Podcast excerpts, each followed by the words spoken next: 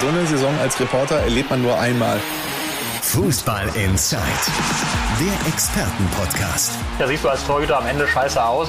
Radioreporter Timo Düngen spricht mit den Sportredakteuren der WAZ. Ja, meine Herren, also das ging auf jeden Fall fix. Kaum sind wir in der Saison angekommen, da äh, müssen wir schon im Pott so ein bisschen den Krisenmodus einlegen. Zwar noch nicht mit Vollgas rein, aber ich sag mal so, auf Schalke haben wir zumindest schon mal den ersten Gang rein in die Krise eingelegt und äh, in Dortmund haben wir zumindest ordentlich schon mal auf die Euphoriebremse getreten. Deswegen freue ich mich sehr, dass äh, zum einen BVB-Experte Marian Lasker am Start ist und natürlich Schalke-Experte Andi Ernst. Moin, ihr zwei. Moin. Hallo. Ja, Marian, dann lass uns direkt mit dem BVB starten. Die Niederlage in Freiburg. Das hat natürlich jetzt schon diesen Wahnsinnsauftakt, den wir gegen Frankfurt erlebt haben, schon so ein bisschen geschmälert. Ja, auf jeden Fall. Ähm, ja, war bitteres Ergebnis, bitteres Spiel. Zeigt natürlich, dass es noch eine Menge Probleme gibt in Dortmund. Ähm, erinnert natürlich auch sehr schnell immer an die vergangenen Spielzeiten, in denen es ja häufig ein Auf und Ab war und gerne auch mal Dämpfer gab gegen so Mannschaften wie Freiburg, die sehr kontrolliert und sehr genau wissen, wie sie, den Dor wie sie die Dortmunder ärgern können. Ähm, natürlich muss man dazu sagen, dass es jetzt durch die komplizierte Vorbereitung, durch die komplizierte Personallage in der Defensive eben noch zu früh ist, jetzt irgendwie ähm, da eine übergeordnete Diagnose zu stellen, aber es war definitiv äh, ein bitterer Nachmittag, ja. Du, du, hast das jetzt auch gerade angedeutet. Mein Tipp nämlich letzte Woche war das Spiel von Dortmund in Freiburg. Das ist entweder so, dass der BVB da knapp verliert oder haushoch gewinnt. Ich ah. habe noch letzte Woche auf den haushohen Sieg getippt, leider. dann ist es dann doch die knappe Niederlage geworden.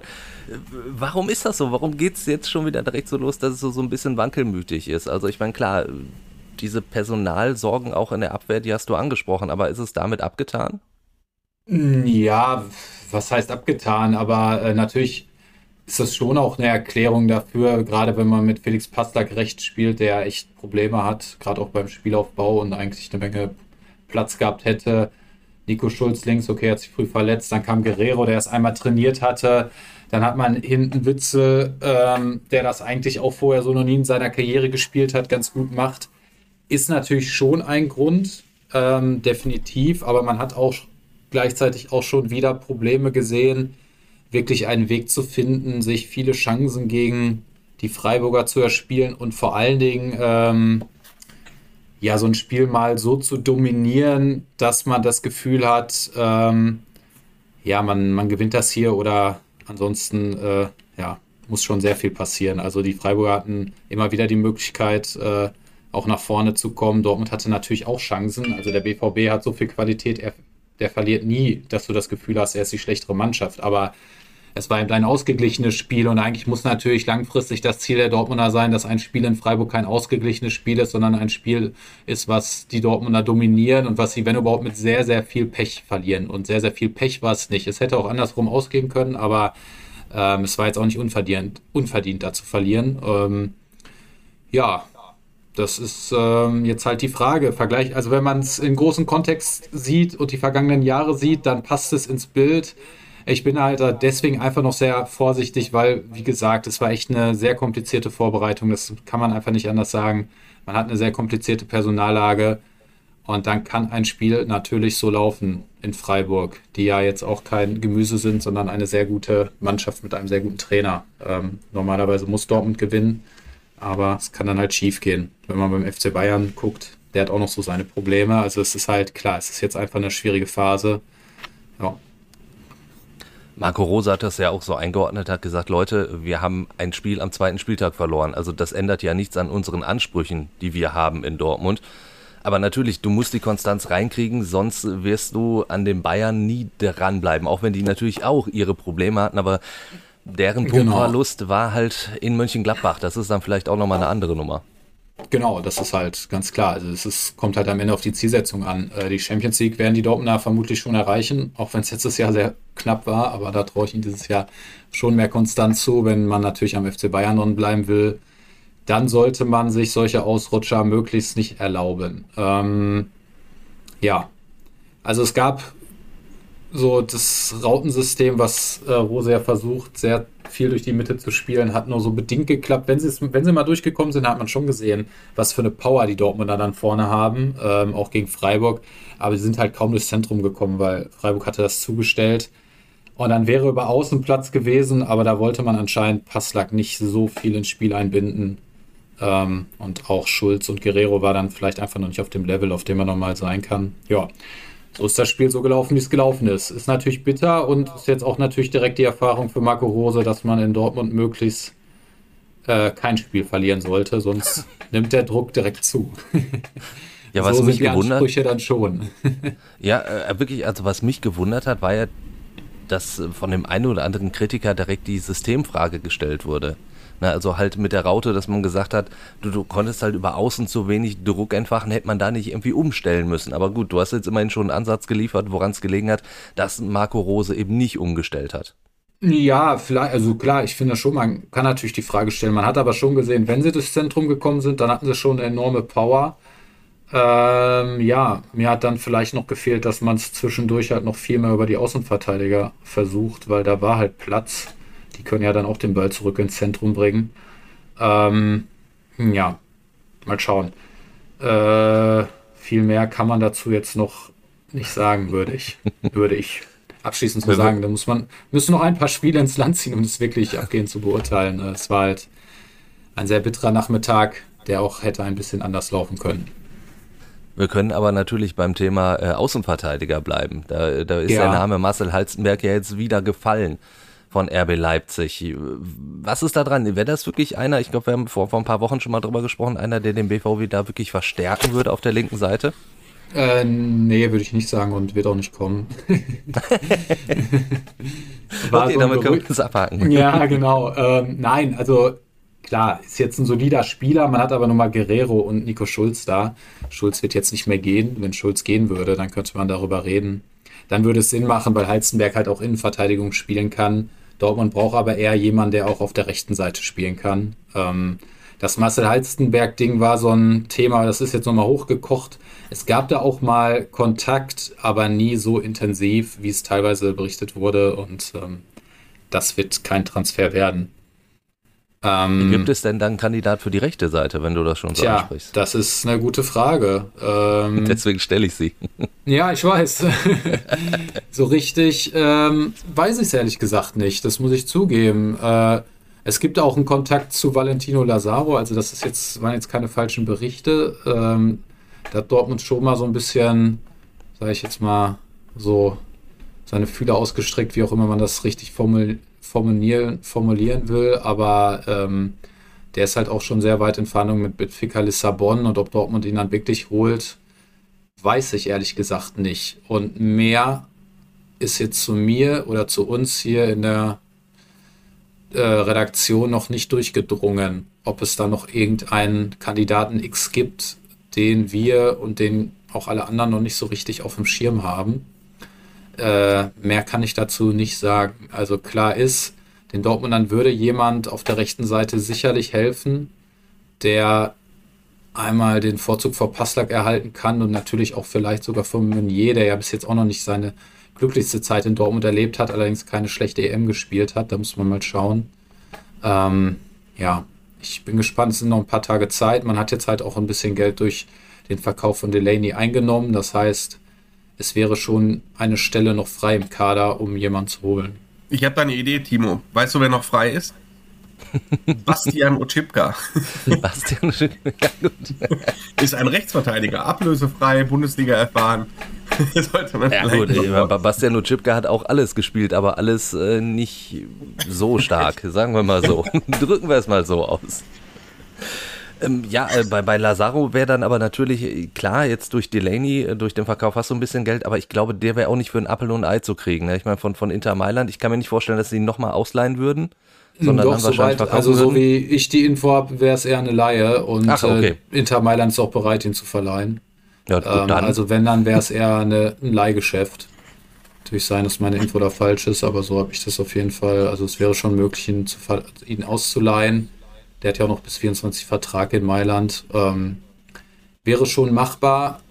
Ähm, genau. Und das wäre dann vielleicht eine kurzfristige Verstärkung. Aber wie gesagt, da gibt es jetzt auch noch nichts Konkretes. Bei den Abgängen Thomas Delaney, das ist natürlich einer gewesen, der auch mal dazwischen gehauen hat. Das war natürlich derjenige für die ganz feine Klinge beim BVB. Da hast du natürlich ganz andere im Kader. Aber fehlt mit Delaney jetzt nicht so ein Typ, wenn man ihn abgegeben hat? Mm, nee, ich finde nicht. Also, wenn man den Anspruch hat, den Dortmund hat, äh, finde ich, Delaney ist ein super Typ. Hab da auch schon mal Auseinandersetzungen mit anderen gehabt, aber ich finde, so ein Spieler passt nicht zum BVB, weil man Spieler braucht, die beides ein bisschen mehr verbinden und vor allen Dingen auch das spielerische Element drin haben. Und ein Dahut, den verbindet man vielleicht nicht jetzt unbedingt mit, äh, mit Kampf, aber durch das richtige Stellungsspiel kann er eben auch sehr viele Bälle eröffnen. Bei Bellingham hat man sowieso jemanden, der beides kann, äh, sowohl eine Menge Wucht mitbringen, aber eben auch noch äh, eine Menge spielerische Qualität. Und natürlich ist da irgendwo noch ein Axel Witze. Also ich, in meinen Augen, ähm, fand, kann ich die äh, Entscheidung absolut nachvollziehen. Ich glaube, Delaney hätte nicht viele Spielanteile unter Rose bekommen, der ja auch äh, vieles spielerisch lösen will und dann eher auf einen Typen wie Dahut ähm, setzt. Klar, Delaney ist jemand, der auf jeden Fall immer äh, eine Menge Wille, eine Menge, Einsatz mitbringt und es gibt natürlich auch mal Spiele und auch Spielphasen, in der dir auch ein Thomas Delaney hilft. Na klar, also das kann er jetzt ja nicht abstreiten. Er hat jetzt zwar war jetzt nicht immer unumstrittener Stammspieler jetzt so gegen Ende in seiner Zeit, aber er hat schon dem Spiel immer was gegeben, wenn er da war. Also das kann man jetzt nicht anders sagen. Ähm, aber vom Prinzip her konnte ich das verstehen. Er hat jetzt nur ein, ein Jahr Vertrag. Ähm, man konnte jetzt noch mal Geld für ihn bekommen. Ähm, also alles gut. Wusstest du eigentlich, äh, Marian, dass Delaney damals die Personalie so richtig scheiße war für Schalke? Nee. Habe ich mir neulich mal irgendwann mal nochmal sagen lassen. Ähm, und zwar wollte Tedesco, das war die Vizemeistersaison. Schalke war Vizemeister geworden und ja. Tedesco ist weggegangen. Und Meier auch. Und Schalke wollte unbedingt, äh, also Tedesco wollte damals unbedingt Delaney verpflichten von Werder Bremen und äh, okay. wollte wirklich alles, alles, alles daran setzen. Ähm, und der hat sich dann aber kurzfristig umentschieden und ist zu Borussia Dortmund gegangen. Und im Zuge dessen kam Mascarell, kam Mascarell. Ja, Mascarell, okay. Kam Mascarell Eigentlich auch kein schlechter. Ja, aber der konnte die Erwartungen, die äh, ja. Tedesco für diese Position hatte, nicht erfüllen. Und im ja. Zuge dessen kam dann sogar noch Sebastian Rudi. Und da okay. kam halt viel mit, diesen, viel mit dieser Personalie Delaney zusammen. Also ohne den Kauf wäre Schalke jetzt ohne, noch ja, ohne Delaney wäre Schalke, Schalke heute, erstklassig Schalke heute Champions League. Tedesco noch Trainer und äh, genau. Nein, nicht, super Typ. Nicht, nichts äh, anderes wollte ich damit sagen. Aber ganz sicherlich auch ein Typ, der nach Schalke gepasst hätte. Also da ist auf jeden Fall ein cooler Typ. Und natürlich auch ein, also auf jeden Fall einer, ein gut, also einer, der zu den sehr guten Bundesligaspielern gehört. Ne? Das soll man jetzt hier nicht falsch verstehen. Schon ein guter Spieler. Was mich ein bisschen wundert, ist, dass er nicht nach England gewechselt ist. Das war ja eigentlich mal so sein Traum, wie es einst hieß. Ne? Jetzt ja, nach Spanien. Immer 30 Grad derzeit, ist auch schön. Das hat man als Däne am liebsten, 30 Grad. Eine Frage muss ich, ich dir mal Sevilla ist noch stellen. Eine schöne Stadt. Sorry, das wollte ich nur sagen. Sehr schöne Stadt Sevilla. Also äh, kann ich jedem nur empfehlen, wenn man Fußballprofi ist, dahin zu wechseln. Ist doch schön. Ja. ja, eine Frage zu den Abgängen muss ich dir noch stellen. Was ist denn ja, mit klar. Roman Bürki? Der ist immer noch da. Gibt kein Angebot und ja, er ist noch da. Und es gibt kein Angebot. Es ist noch ein bisschen Zeit. Ich bin gespannt. Aber ähm, da droht den Dortmund dann natürlich, äh, dass sie jemanden haben, der ein gutes Gehalt hat. Ein Gehalt, was man bei vielen anderen Bundesligisten nicht verdient. Und äh, dann äh, auf der Tribüne sitzen wird, eine Saison oder eine halbe Saison bis zur nächsten Transferperiode. Kann passieren, aber was will man machen? Wenn es kein Dafür. Angebot in dem Sinne gibt, was jetzt auch, ich meine, Roman Bürki muss ja auch nicht irgendwo hin, er hat einen Vertrag, er verdient gutes Geld. Natürlich ist das jetzt sicherlich nicht das, also es ist ja auch ein äh, so an sich immer ein sehr angenehmer Zeitgenosse, der auch spielen will. Also, aber natürlich ist ja auch klar, dass er jetzt nicht sofort auf Geld verzichten will und ja, es scheint sich noch nicht der Verein gefunden zu haben. Zumindest hört man von Dortmunder Seite, dass noch niemand an die Dortmunder herangetreten ist. Ich sag mal so, oft fällt mir das ja ein bisschen schwer, von Dortmund auf Schalke zu wechseln, aber das war die perfekte Überleitung, oder Andi? Ja, also das, das, kennen wir auf Schalke genug. Ich muss mich übrigens korrigieren, Ochipka ist kein äh, Rechts-, sondern Linksverteidiger. Sondern Linksverteidiger. aber ich sage, deswegen habe ich ja erwähnt, der hat ja alles gespielt. Kriege, ähm, ja. Aber er hat ja auch Innenverteidiger gespielt, mal im defensiven Mittelfeld ausgeholfen. Also der hat ja wirklich auf Schalke mal alles gespielt. Also prädestiniert für Borussia Dortmund. Ich weiß nicht, aber rechts.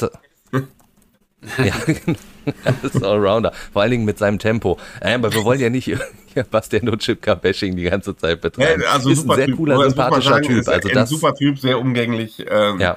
Hatte auf Schalke auch seine Erfolge, nur äh, zuletzt hat er seine Leistung halt nicht mehr so gebracht. Belassen wir es dabei. Belassen wir es dabei und gucken auf das Spiel, äh, Andi, das du in Regensburg gesehen hast. Ich bin äh, sehr positiv überrascht gewesen. Du hast, du hast meinen Ratschlag wahrgenommen, habe ich auf Instagram gesehen. Du hast dir Regensburg wirklich angeguckt. Warst auch begeistert von der Stadt. Also das äh, habe ich dir einen, einen, guten Reiseführer gegeben, sozusagen. total hast du. Ja, es war äh, erstmal total irre. Ähm, ich bin von Duisburg Hauptbahnhof gefahren, ein Hauptbahnhof, den du ja auch ah, kennst. Ein Traum und ähm, habe dann irgendwie gedacht, ey, warum ist dieser Mannschaft, warum ist der Schalke Mannschaftsarzt hier auf dem, äh, auf dem Gleis? Und es stellt sich heraus, dass sie im selben ICE saß wie äh, die komplette Schalker Mannschaft.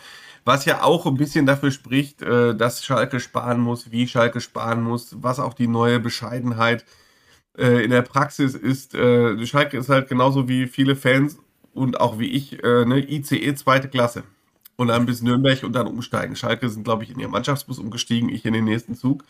Ja, aber der FC Schalke chartert keinen Flieger mehr, der dann äh, so schön komfortabel eine Stunde nach Schlusspfiff am Flughafen bereitsteht, äh, sondern da ist ICE zweite Klasse angesagt und so war das auch nach Abpfiff. Das hat Dimitrios Gramotzes heute in der Pressekonferenz gesagt. Äh, da hat im Zug schon in einer ganz lange Zeit die Aufbereitung begonnen.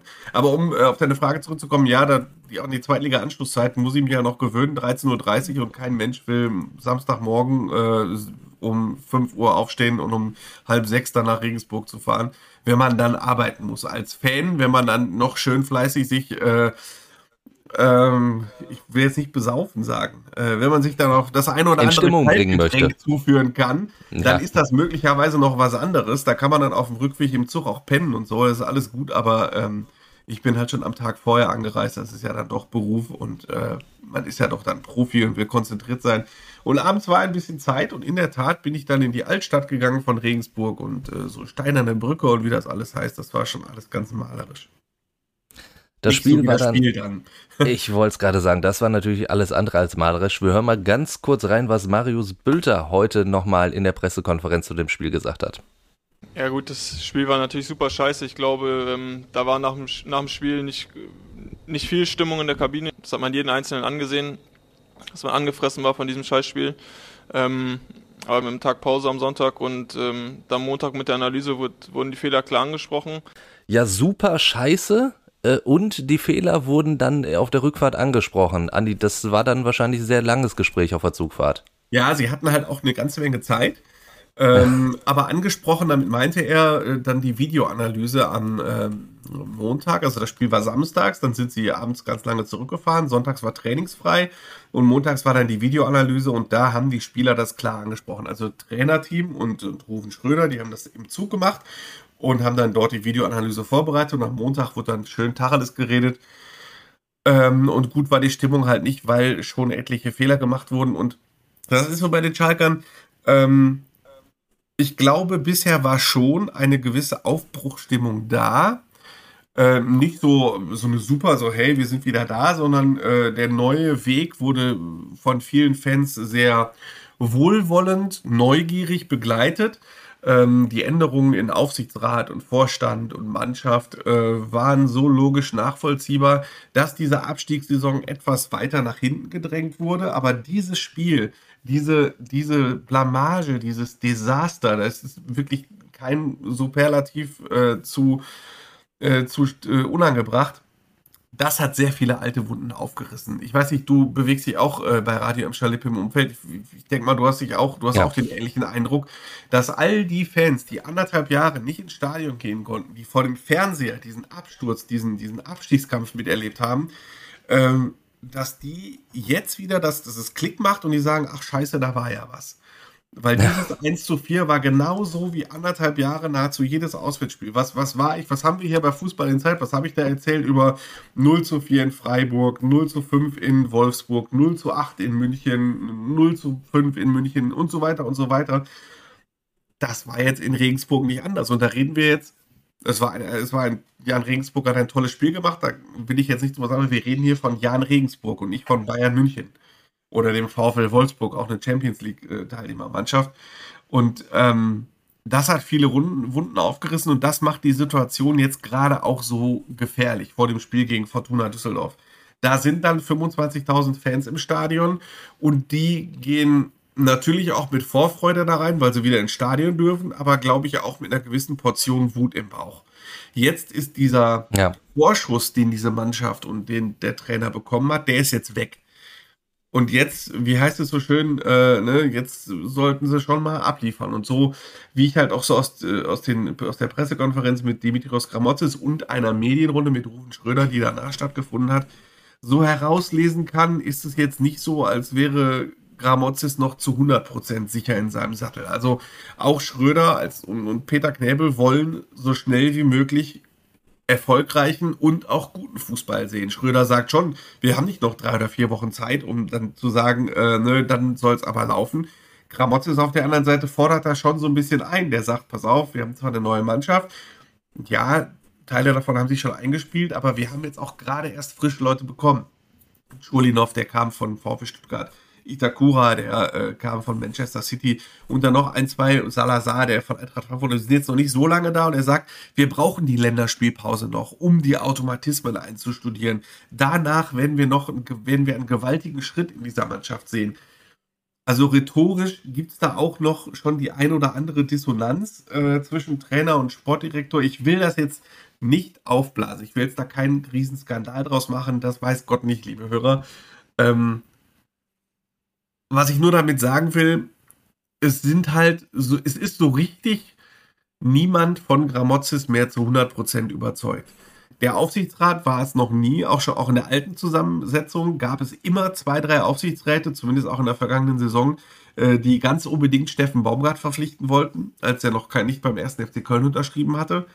Ähm, selbst Ruven Schröder hat, bevor die Vorbereitung begonnen hatte, nochmal kurz zur Seite von Steffen Baumgart Kontakt aufgenommen und hat gefragt, äh, hör mal, wie sieht's aus, hast du einen neuen Verein oder nicht? Wenn Baumgart gesagt hätte, äh, nö, nö, ich bin noch frei, dann hätte es auch da vielleicht sogar noch eine Änderung gegeben. Ähm, Baumgart hatte aber schon in Köln zugesagt, das heißt, Schröder hat auch so seine und bei den Fans, ähm, ich will mich nicht nur auf die Social Media Bubble verlassen, was Twitter, Facebook und Foren angeht, aber auch wenn ich mich so mit Schalkern unterhalte, die Skepsis gegenüber Dimitrios ja. Gramotzis ist groß. Das stimmt. Die ist groß und er steht natürlich auch als Sinnbild für diese Abstiegssaison. Aus dieser Abstiegssaison, aus dieser Mannschaft, die so einen Blödsinn verzapft hat, ist halt kaum einer mehr da. Er ist der Trainer, er ist noch da. Schröder und Knäbel werfen ihm diesen Abstieg nicht vor. Er saß auch nur elf Spiele auf der Bank, weil sie sagen, das war halt eine Kackmannschaft und äh, da konntest du auch nichts mehr dran ändern. Aber bei den Fans ist das halt auch im Hinterkopf er hat von den elf Spielen, die er da in der Bundesliga hatte, nur zwei gewonnen. Ich habe gerade die Bilanz mal gemacht. 15 äh, Punktspieler saß jetzt auf der Bank das, und hat 11 Punkte geholt. Das sind 0,7 Punkte im Schnitt. Tordifferenz 15 zu 35 oder so. Das sind schon 15 Punktspiele und äh, davon waren jetzt nicht viele so richtig erfolgreich.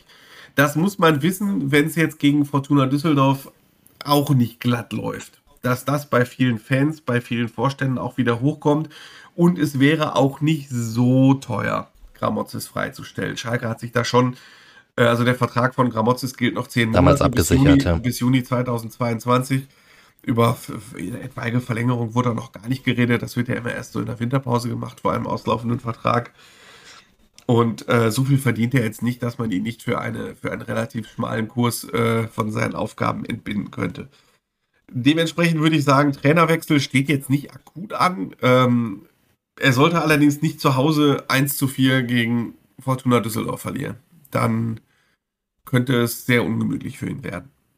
Ja, und alles in allem sind wir natürlich äh, jetzt in einer Situation, die wir ja auch wirklich schon vor längerer Zeit immer angesprochen haben. Ne? Wir haben immer gesagt, Schalke ist ja bewusst jetzt den Schritt gegangen mit Dimitrios Gramotzes auch in die neue Saison und dass der einen Rucksack mitnimmt, ist klar. Und wenn dann der Start in die zweite Liga nicht ganz so läuft, wie man sich das erhofft, du hast immer das Beispiel gegeben, man könnte ja, als der Spielplan noch gar nicht feststeht, erstmal auf St. Pauli vielleicht verlieren, dann zu Hause gegen Fortuna Düsseldorf äh, nur einen Punkt holen und zack, brennt schon der Baum. Jetzt haben wir schon vier Spieltage und du hast halt diese richtige Reise da in, in Regensburg gekriegt. Jetzt hast du Fortuna Düsseldorf zu Hause, wo auch eine, eine angeschlagene Mannschaft kommt, was, so, was so, so ein halbes Derby so ein bisschen ist, zumindest von der Nähe, 25.000, da kann die Stimmung schon sehr, sehr schnell kippen. Also das, wenn sie nicht schon in eine Richtung so, so ja, also stark tendiert.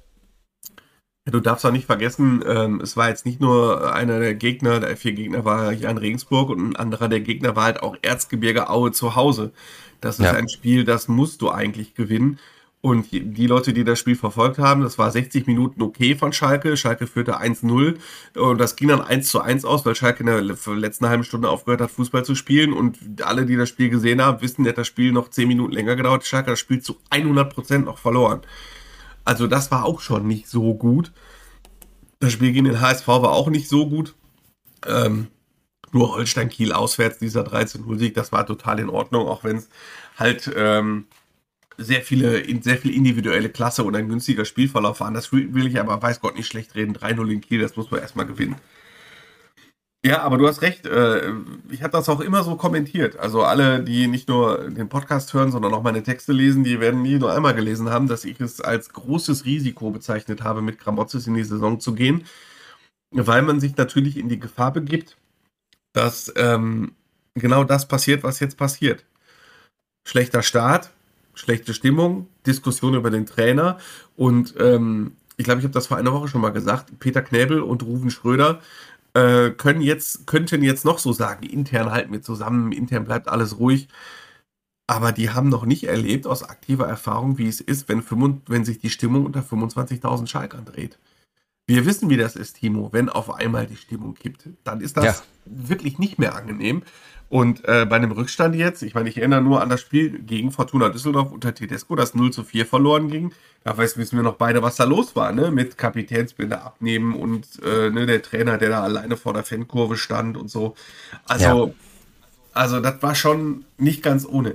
Ich will das Negative nicht herbeischreien. Also, äh, Gramozis wurde auch gefragt, äh, wie er denn bei, einem, bei einer Niederlage, was er denkt, was dann passiert. Da sagt er noch, an Negativszenarien denke ich nicht, äh, bin ich Trainer, um an Negativszenarien zu denken.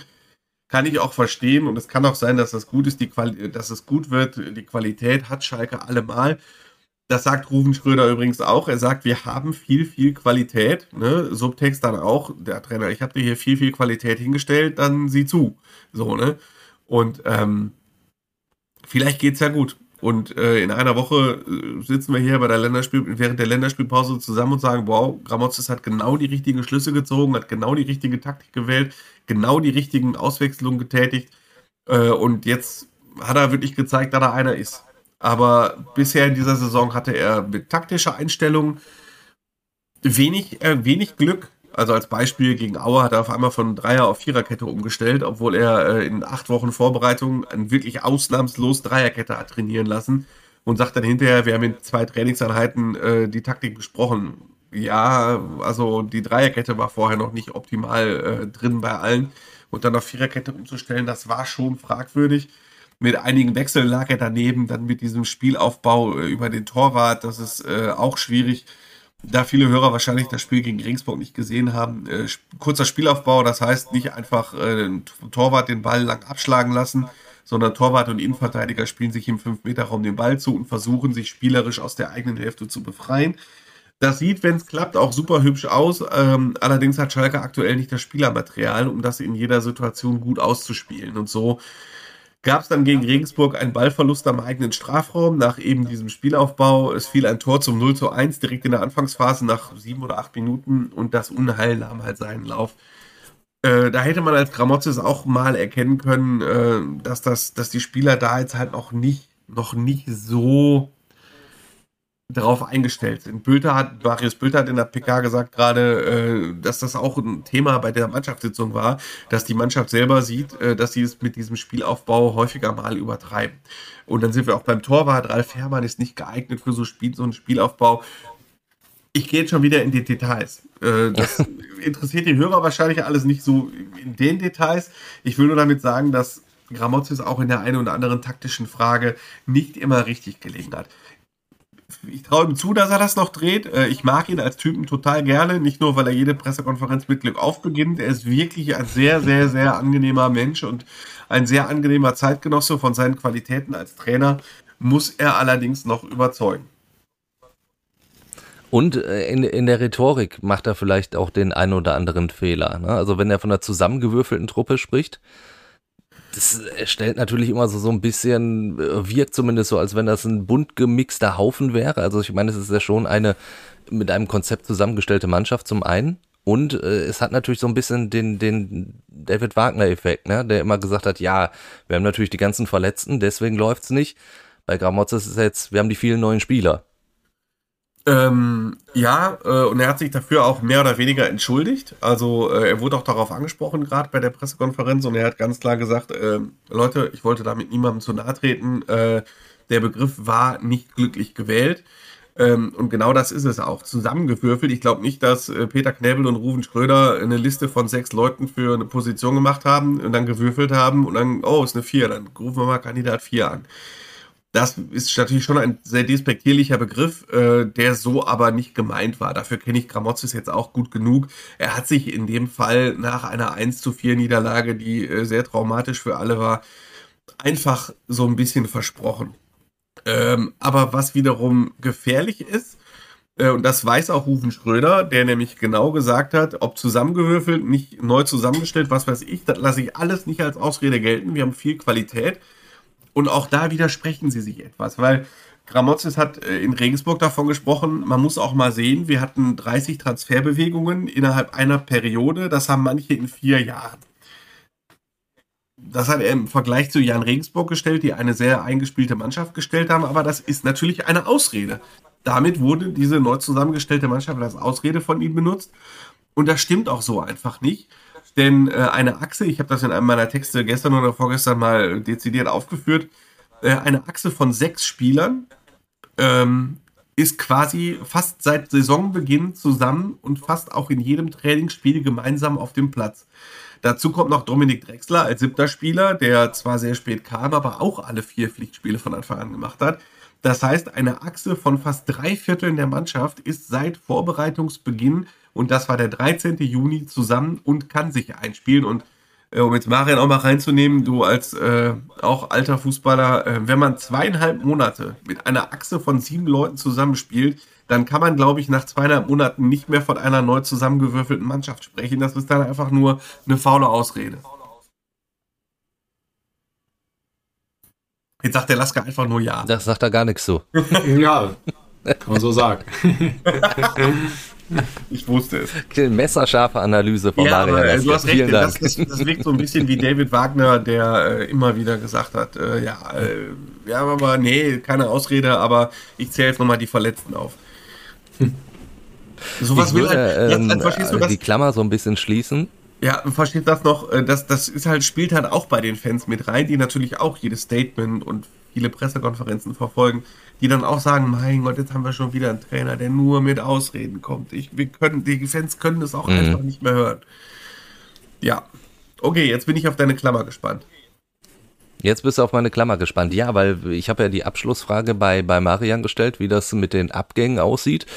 Da beim BVB war es Roman Bürki, auf Schalke haben wir noch Osan Kabak und Amin Narid. Das sind ausgerechnet die beiden Spieler, wo man gedacht hat, für die gibt's doch einen Markt. Das sind doch gute Leute. Die müssten doch nur irgendwo unterkommen. Für die kriegen wir noch eine Ablöse. Warum sind ausgerechnet die beiden Spieler die letzten, die du irgendwie von Rudis Restaurant runterkriegen musst? Ja, ähm, Ruven Schröder ist immer sehr offen, wenn es darum geht, über den Transfermarkt zu sprechen. Äh, und das ist halt bei den beiden echt kompliziert. Also um es mal vorab vorwegzunehmen, Schröder ist immer noch sehr, sehr, sehr optimistisch, für mich sehr überraschend optimistisch, dass sie die beiden noch loswerden.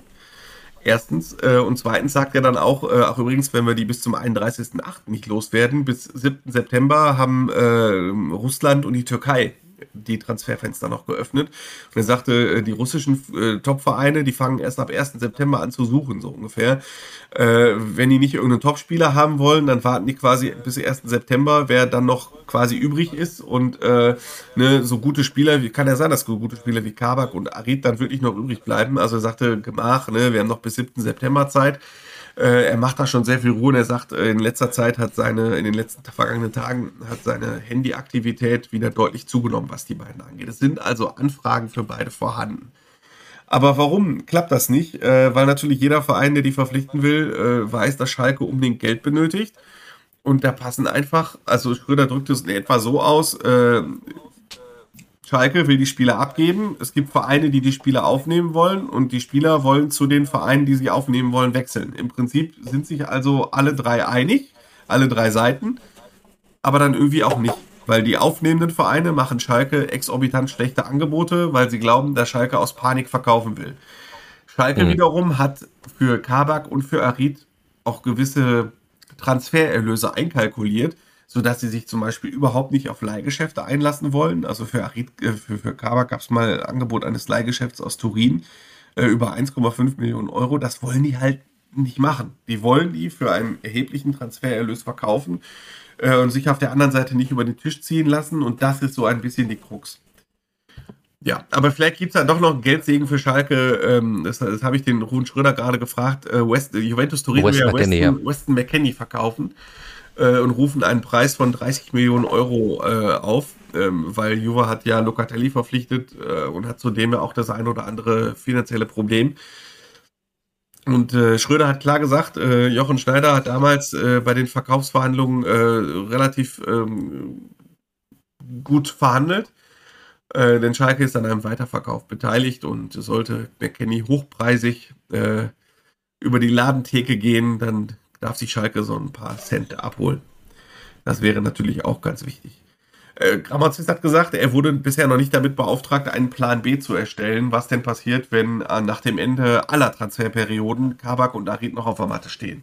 Weil auf Schalke so ziemlich jeder, der was zu sagen hat, davon überzeugt ist, dass sie die beiden noch transferiert kriegen. Ich bin sehr gespannt. Achso, wer auch noch geht, ist Can Bostogan, Talentwechsel zu Besiktas Istanbul. Ist noch nicht dingfest, ähm, aber die Gespräche sind auf einem sehr guten Weg äh, und die Gespräche laufen. Jetzt äh, hinkst du in Sachen Ton ein bisschen, aber Can Bostoan, der Transfer noch nicht ganz ja. durch, aber wird dann äh, zu Besiktas Istanbul wechseln. Dann fasse ich das so nochmal zusammen. Da ich weiß, dass Maria ein bisschen auf heißen Kohlen sitzt, würde ich dann jetzt zu den Tipps übergehen wollen. Und äh, da starten wir natürlich direkt mit Marians Club, in Anführungsstrichen, mit dem BVB gegen die TSG Hoffenheim. Marian. Ja, ich glaube irgendwie an ein 1-1, weil äh, Hoffenheim gut drauf ist und ähm, Kramaric hat und noch ein paar andere gute Leute. Mats Hummels ausfällt. Äh, ich glaube, es wird noch ein bisschen dauern, bis die Dortmunder so richtig ins Rollen kommen. Andi, was ist dein Tipp? Äh, sehe ich ehrlicherweise auch so. Also ich würde fast sogar so weit gehen und mal etwas mutig. Ich, hab, ich tippe in dieser Saison sehr mutig, es sei denn, es geht um den VW Bochum. Wobei da tippe ich erst recht mutig, um es mal so zu formulieren. äh, ich tippe äh, 2-1 für Hoffenheim.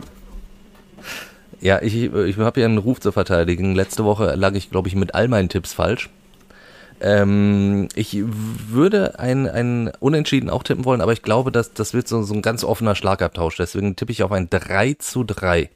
Schön. Ja, aber ich, ich mag irgendwie äh, diesen Kramaric. Also der ist nur wirklich ja. gut. Also das ist wirklich einer der besseren Bundesligaspieler und äh, sehr zum Leidwesen von Borussia Dortmund ist der jetzt auch wieder in Form. Dann äh, gehen wir doch zum VfL Bochum, den du gerade schon angesprochen hast. Andi spielt in Köln. Haben wir da wieder den, ein, das nächste Holtmann-Solo? Äh, das war ja ein Tor des Monats schon gegen Mainz. Ja, schön wär's, ne? Ähm, das war Tor des Monats, Tor des Jahres und äh, das war wirklich schade, dass ich äh, zum Beispiel da nicht dabei sein konnte, da bei dem ersten Heimspiel nach elf Jahren. Das hat schon ein bisschen wehgetan. Äh, würdigen wir auch etwas zu wenig in dieser Folge den VfL, weil das ist ja nun wirklich toll, was da passiert ist und äh, wie sehr sich diese Stadt und dieser Verein und die Fans äh, gefreut haben und eingesetzt haben. Das Spiel konnte ja gar nicht anders ausgehen als mit einem Sieg. War noch tolle Tore. Jetzt ist natürlich Köln, Steffen Baumgart, ne, ähnliche Euphorie. Ähm, kennen sich ja gut die beiden Trainer, Steffen Baumgart und Thomas Reis, haben zusammen den Fußballlehrer gemacht. Äh, ich denke mal, der VfL holt da einen lockeren Punkt, 1 zu 1. Äh, weil es ist ja in der Tradition so, das weiß ich ja natürlich, dass der VfL, ähm, glaube ich, nur bei Werder Bremen eine schlechtere Auswärtsbilanz hat als in Köln. Ich glaube, der VfL hat äh, in seiner ganzen Zeit erst ein Spiel in Köln gewonnen in ungefähr 180 Jahren Vereinsgeschichte. Ich würde einen 0 zu 0 tippen. Marian, wie sieht's bei dir aus? Äh, 3 zu 1 für Köln, sage ich. 3 zu 1 für Köln. Dann Schalke gegen Düsseldorf. Ja, über die, die Brisanz haben wir schon gesprochen. ich, ich starte mal und würde auch hier ein Unentschieden tippen. Ich denke, ein 1 zu 1 wird's. Dann sage ich 2 zu 1 für Schalke. Äh, ich sag, ähm, zwei verunsicherte Mannschaften treffen aufeinander, die erstmal darauf achten, dass nichts passiert hinten und darauf achten sich von der ersten bis zur 90. Minute und deshalb geht es 0-0 aus. Äh, wird ja ein ganz toller äh, Samstagabend dann. freut, freut sich Andi jetzt schon drauf. Ja. Auf ein schönes 0-0. In der dritten Liga die zweite Mannschaft von Borussia Dortmund gegen den MSV Duisburg, wo so ein bisschen Ernüchterung da ist nach der äh, Niederlage gestern. Ich dachte schon, wir tippen jetzt auch Wiesbaden. zweite Mannschaft von Borussia Dortmund. ja, das ist, ich, ich finde das immer so sehr deprimierend, äh, wenn in der dritten Liga die zweiten Mannschaften spielen. Ja. Das ist irgendwie. Wo spielen die denn? Rote gut. Erde, äh, Timo? Die spielen Rote Erde, ja. Ja, fährst du hin? Ganz genau. Ähm, nee, nee, nee. Nee, leider nicht. Also die, die, das werden wir so nicht machen. Ähm, es sind aber äh, auch Duisburger Fans werden wahrscheinlich nicht allzu viele da sein. Ich glaube, beim letzten Heimspiel von der zweiten Mannschaft von Borussia Dortmund waren irgendwie 100 Auswärtsfans oder so erlaubt. Ob es diesmal überhaupt so ist, bin ich mir jetzt gerade gar nicht so spontan ganz so sicher. Aber ich wollte ja auf, auf Sportliche zu sprechen kommen vom MSO Duisburg, die ähm, ja, also gestern große Ernüchterung, dieses 0 zu 2 gegen Wien Wiesbaden. Deswegen hoffe ich, dass es irgendwie eine Reaktion in Dortmund gibt und tippe auf einen 1-0-Sieg für den MSO in der Hoffnung, dass es vielleicht für Moritz Stoppelkamp auch wieder reicht für die Startformation oder zumindest für den Kader. Das würde, äh, glaube ich, in Duisburg jeden sehr, sehr freuen. Dann tippe ich 1 zu 2 für Duisburg. Ich bin heute unentschieden Andi und sage 1 zu 1. Zu guter Letzt die vierte Liga. Rot-Weiß Essen gegen Fortuna Köln. Essen nach dieser äh, Heimklatsche gegen Strahlen, äh, wo, wo äh, ähm, ich schon mit Martin Herms geschrieben habe, direkt, der ziemlich angefressen war. Wo ich ihm dann nur gesagt habe, ja, aber wenn in Strahlen doch Kevin Wolze im defensiven Mittelfeld die äh, Fäden zieht, als ehemaliger Duisburger, dann, dann können die natürlich was. Strahlen jetzt mittlerweile auch Tabellenführer, aber das so nebenbei. Dann gab es aber den, den Sieg gegen Wuppertal und deswegen glaube ich, wird Essen auch das Spiel gegen Fortuna Köln gewinnen und tippe da aber auch auf ein knappes Spiel, auf einen 1-0-Sieg für Essen. Ich sag zwei, ich weiche jetzt von einem Unentschieden ab und tippe 2 zu 1. Dann sage ich 3 zu 1. 3 zu 1, also dreimal ein Essener Sieg. Mhm. Zu guter Letzt. Und Andi, da haben wir so oft drüber gesprochen, wie, wie geil diese Partie eigentlich klingt. Alemannia Aachen gegen Rot-Weiß Oberhausen. Aber jetzt ja, in der vierten Liga. Mindestens nach zweiter Liga wenn nicht sogar so für die alle Nostalgiker Bundesliga der 70er Jahre. Ja. Und dann gehe ich jetzt zum Unentschieden zurück und sage äh, 1 zu 1. Dann sage ich 1 zu 0 RWO. Dann äh, schließe ich mich mit einem Auswärtssieg an und würde ein 2 zu 1 für Oberhausen tippen. Dann wären wir durch. Also äh, wir haben wieder sehr, sehr viel äh, zu besprechen gehabt auch wenn wir uns nur auf äh, zwei Vereine größtenteils konzentriert haben, aber ich glaube, Dortmund Schalke, da ist halt auch einfach immer sehr, sehr viel los. Das kann man nicht anders sagen. Und ähm, ja, wenn ihr noch Fragen, Anregungen habt, dann äh, schreibt uns das gerne. Hallo at äh, fußball-insight.com oder denkt auch dran an die Möglichkeit, uns WhatsApp-Nachrichten zu schicken. Auch WhatsApp-Sprachnachrichten. Die Nummer ist in den Show Notes, also her damit. Wir freuen uns drauf. Und ansonsten würde ich dann sagen, hören wir uns nächste Woche wieder. Bis dahin. Tschö. Fußball Inside, der Expertenpodcast von den Lokalradios im Ruhrgebiet und der Watz. Jeden Donnerstag neu, überall, wo es Podcasts gibt.